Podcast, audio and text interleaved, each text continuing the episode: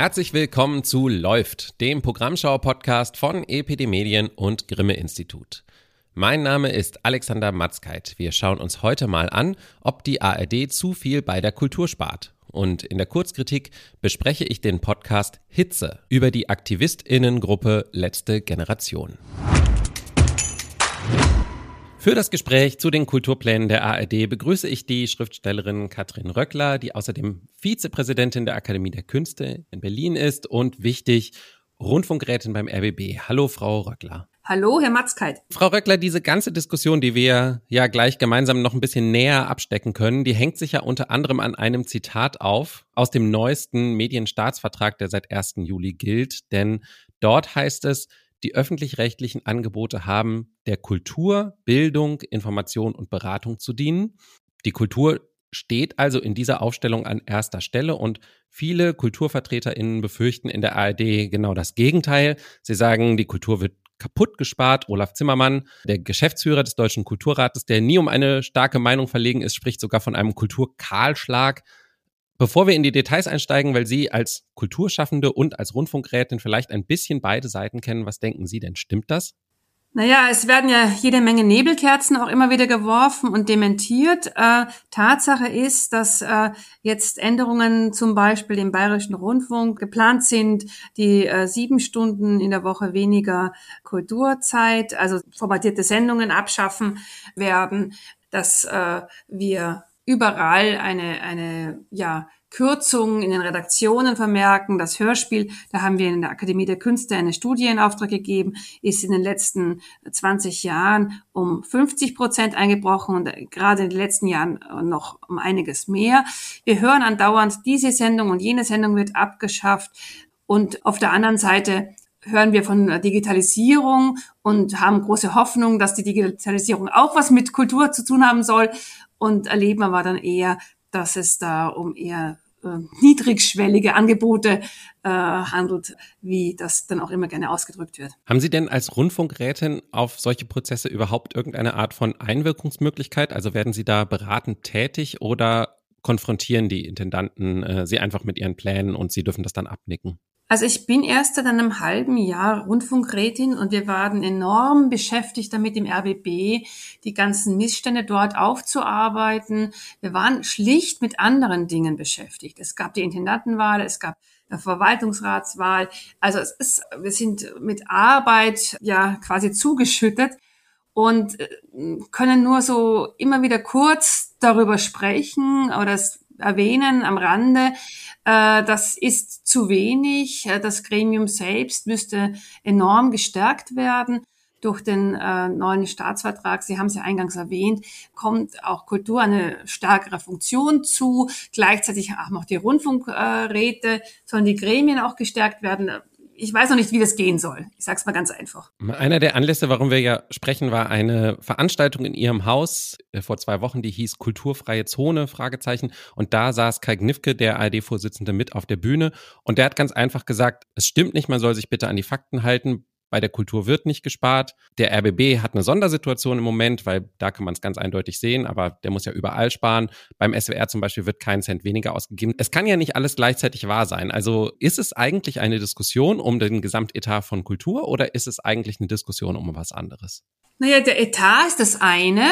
Äh, das andere ist, darüber haben wir leider letzte Woche gar nicht gesprochen, ist, auf welche Weise Kultur vorkommt im öffentlich-rechtlichen, was das ist, welche Vielfalt da noch vorhanden ist, ähm, es wurde ja auch in einem Nebensatz von Kai Knifke gesagt, ja, wir müssen jetzt Podcasts machen. Podcasts können eben nicht mehr so komponierte Sendungen sein, wie das im Linienprogramm der Fall ist. Ähm, also es wird sozusagen über diese, diese Digitalisierungsschub äh, ja, wird sozusagen Kultur oder wird Formatierung, wird redaktionelle Leistung eigentlich mit abgeschafft, ja. Das ist etwas, was, also, dass man selber äh, eine Sendung komponieren kann, dass man äh, bestimmt, was, was vorkommt. Es ist ja eine Zentralisierung äh, der ARD auch beschlossen für 2025. Das ist natürlich äh, sehr heikel für alle Redakteure, Redakteurinnen, wie, wie kann überhaupt noch qualitativ dann quasi etwas gestaltet werden? Wird das nur von einer Redaktion entschieden? Das sind so große Fragen, die sich jetzt eigentlich inhaltlich stellen und gar nicht so, wenn man nur rein monetär bleibt, kann man immer sagen, ja, der Etat ist da und er wird halt irgendwie umgeschichtet. Das war die Aussage von Herrn Knifke. Aber wohin er umgeschichtet wird, hat er nicht verraten an dem Abend und auch nicht, was er überhaupt unter Kultur versteht. Ja gut, das ist wahrscheinlich eine Diskussion, die man dann extra aufmachen müsste. Aber es könnte sich ja auch der Eindruck verstärken, dass es da den etablierten Kulturschaffenden sozusagen vor allen Dingen darum geht, ihre Pfründe zu sichern und ähm, genau dieses, was die ARD natürlich ankündigt, dass das jetzt alles in junge und niedrigschwellige Angebote gesteckt werden soll, das Geld, ähm, dass das denen irgendwie geneidet wird. Also gibt es, geht es darum, irgendwie hier Pfründe zu sichern? Nein, es geht darum, die Vielfalt zu sichern. Darum geht es. Das ist unser Hauptargument. Äh, Wir haben jemanden wie Oliver Sturm, der hat Herr der Ringe gemacht. Das ist ja auch, also das ist jetzt nicht unbedingt etablierte Hochkultur im, im klassischen Sinn also das, es geht um eine Bandbreite, eine Vielfalt, um unterschiedliche Perspektiven. Kultur lebt von unterschiedlichen Perspektiven. Da kann nicht eine Zentralredaktion eine Buchkritik äh, beschließen für, für ganz Deutschland, sondern es muss eben verschiedene Buchkritiken geben. Es muss verschiedene Sendungen geben, verschiedene Formate niedrigschwellig. Ich weiß überhaupt nicht, was dieses Wort bedeuten soll. Ja, das ist jetzt so ein allgemeines, es muss so leicht verdaulich, Unterhaltung, stellt man sich dann gleich vor, bloß nicht zu überfordern. Es ist eine wahnsinnige Arroganz auch in dieser ganzen Debatte, dass man sozusagen eben genau äh, dieses Argument, da gibt es die einigen wenigen Elitären und die wollen ihre Pfründe sichern. Das ist äh, also ein, ein sehr populistisches Argument, das auch überhaupt kein Verständnis von Kultur zeigt. Also da bin ich, da, da muss ich mal sehr drastisch werden. Das finde ich äh, äh, auch sehr, sehr erschreckend in Zeiten wie diesen.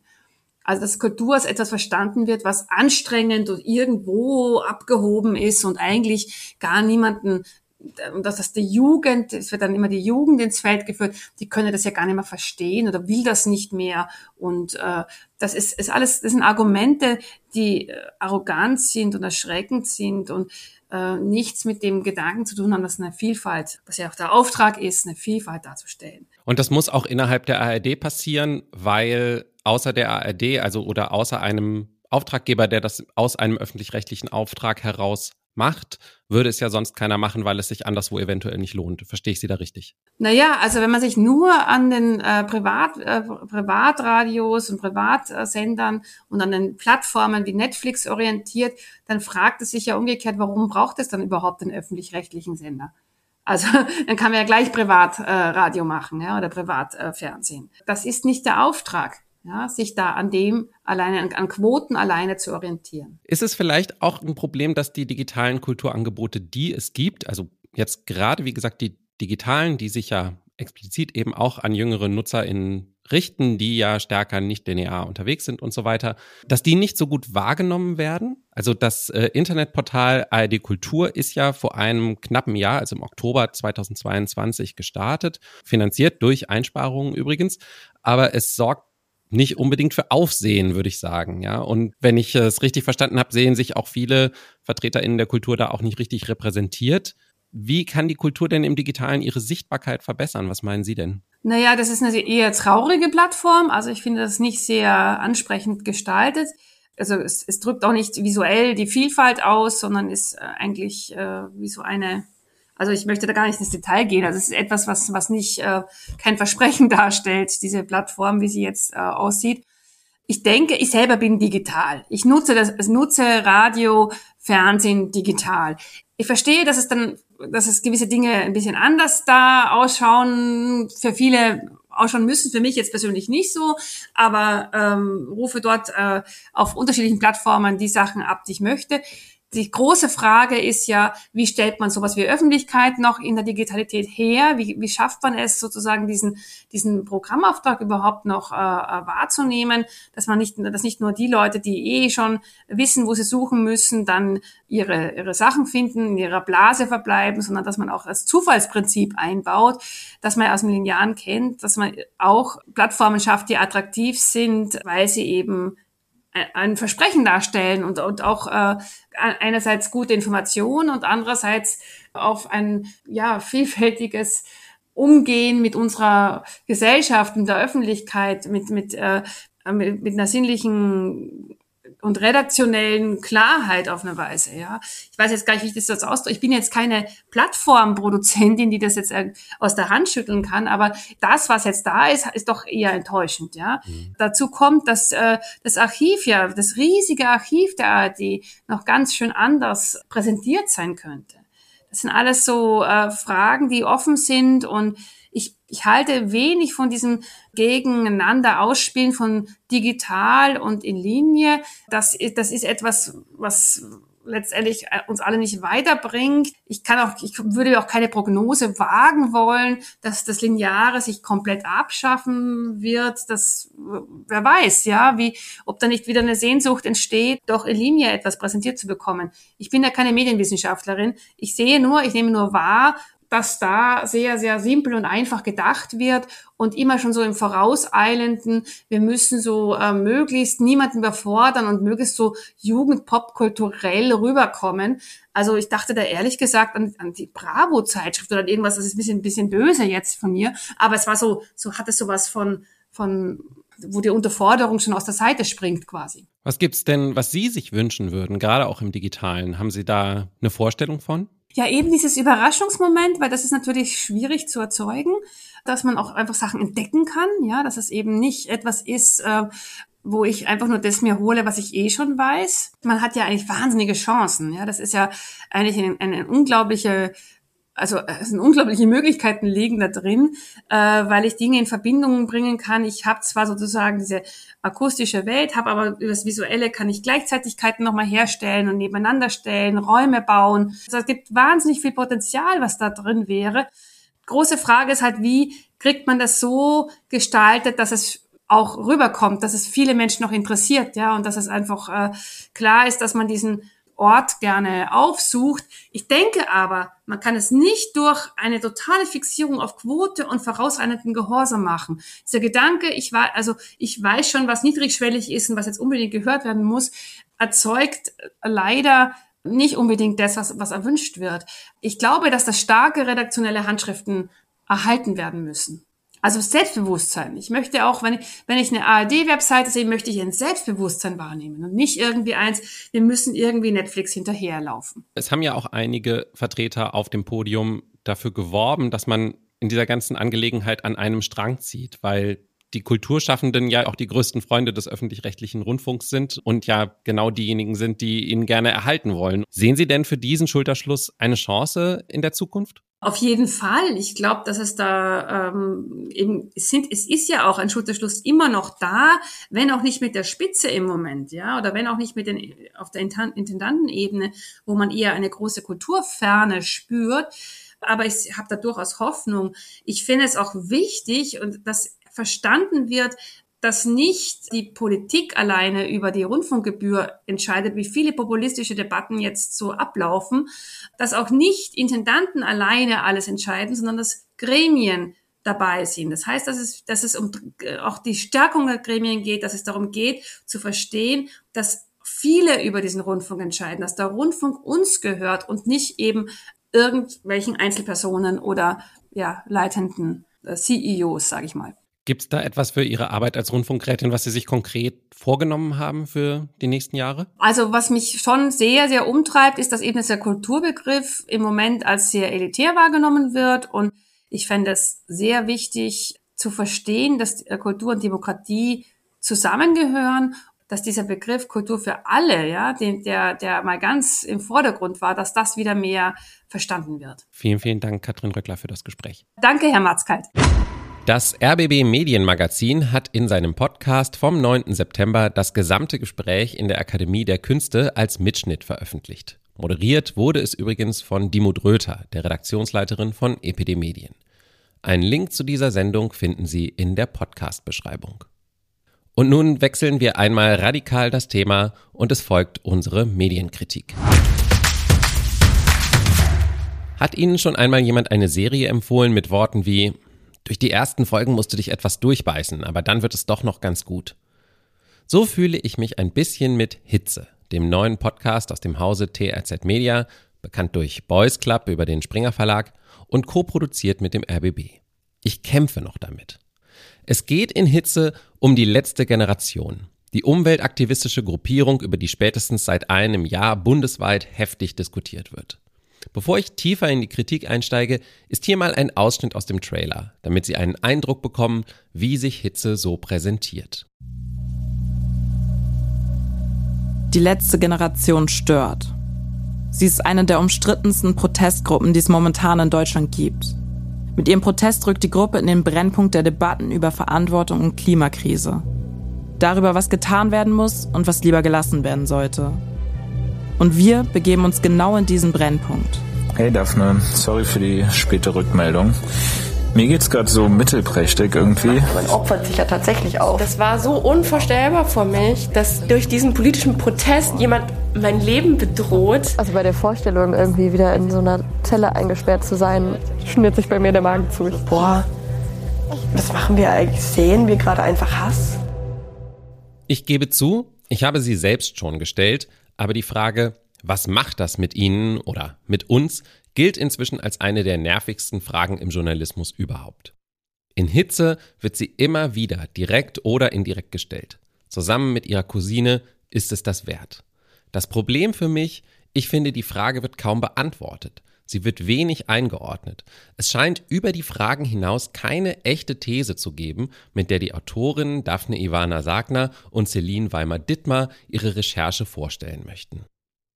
Es gibt einen Trend in aktuellen Storytelling-Podcasts, Recherchen nicht mehr linear zu erzählen. Also von Anfang bis Ende, wenn auch natürlich mit einer Dramaturgie, die bestimmte Informationen erst an strategischen Punkten offenlegt, um Wendungen in der Geschichte interessanter zu machen.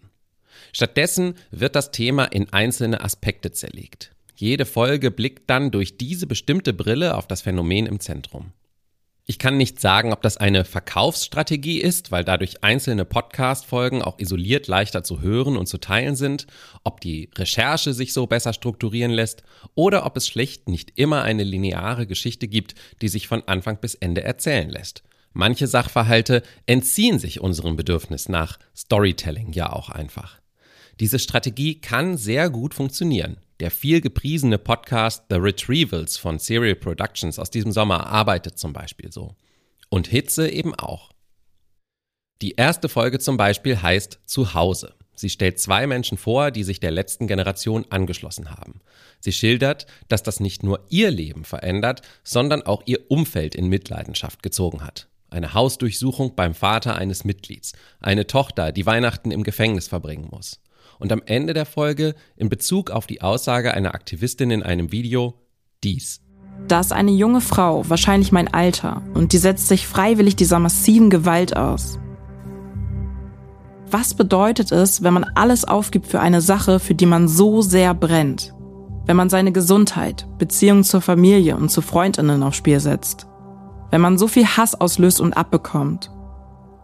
Was muss man wirklich opfern, um die Zukunft zu sichern? Und ist es das wert?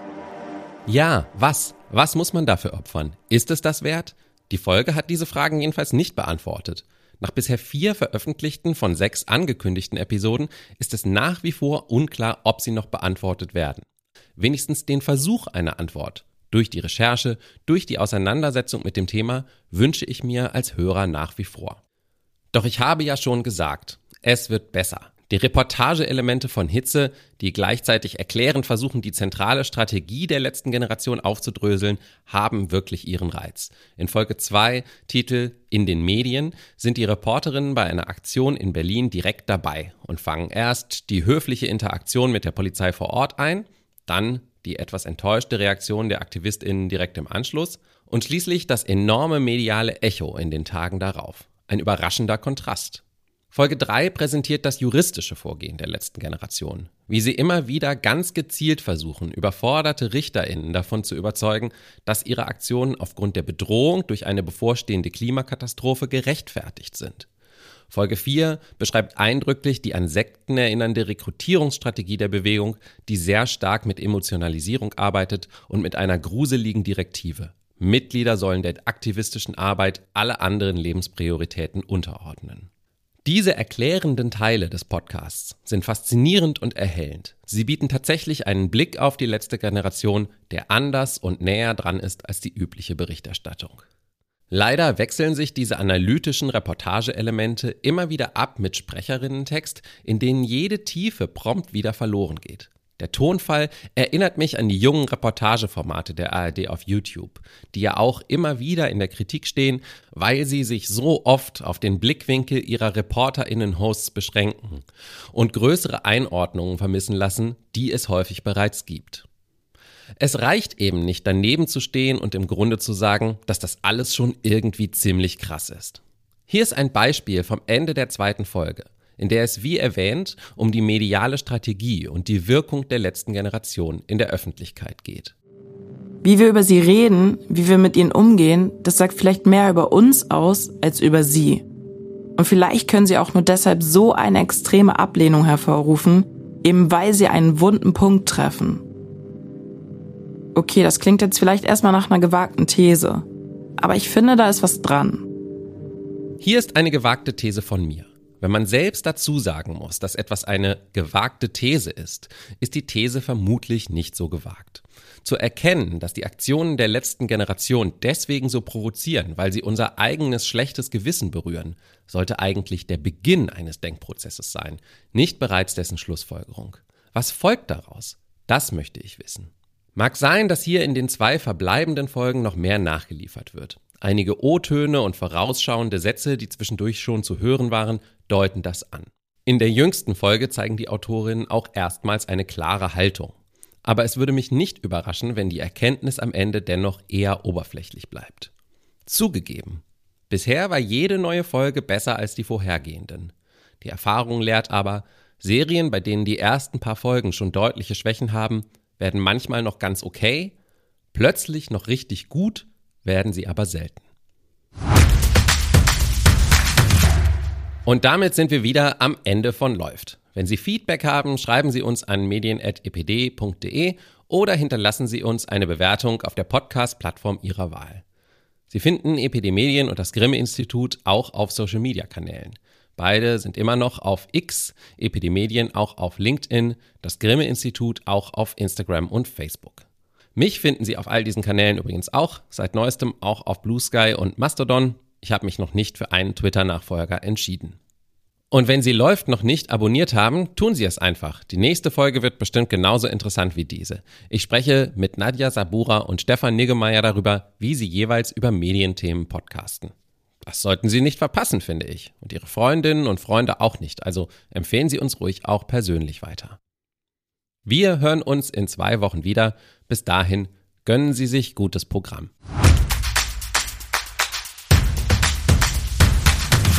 Läuft ist eine Produktion von EPD Medien und Grimme Institut im Jahr 2023. Redaktion Lars Gresser, Alexander Matzkeit und Michael Ridder.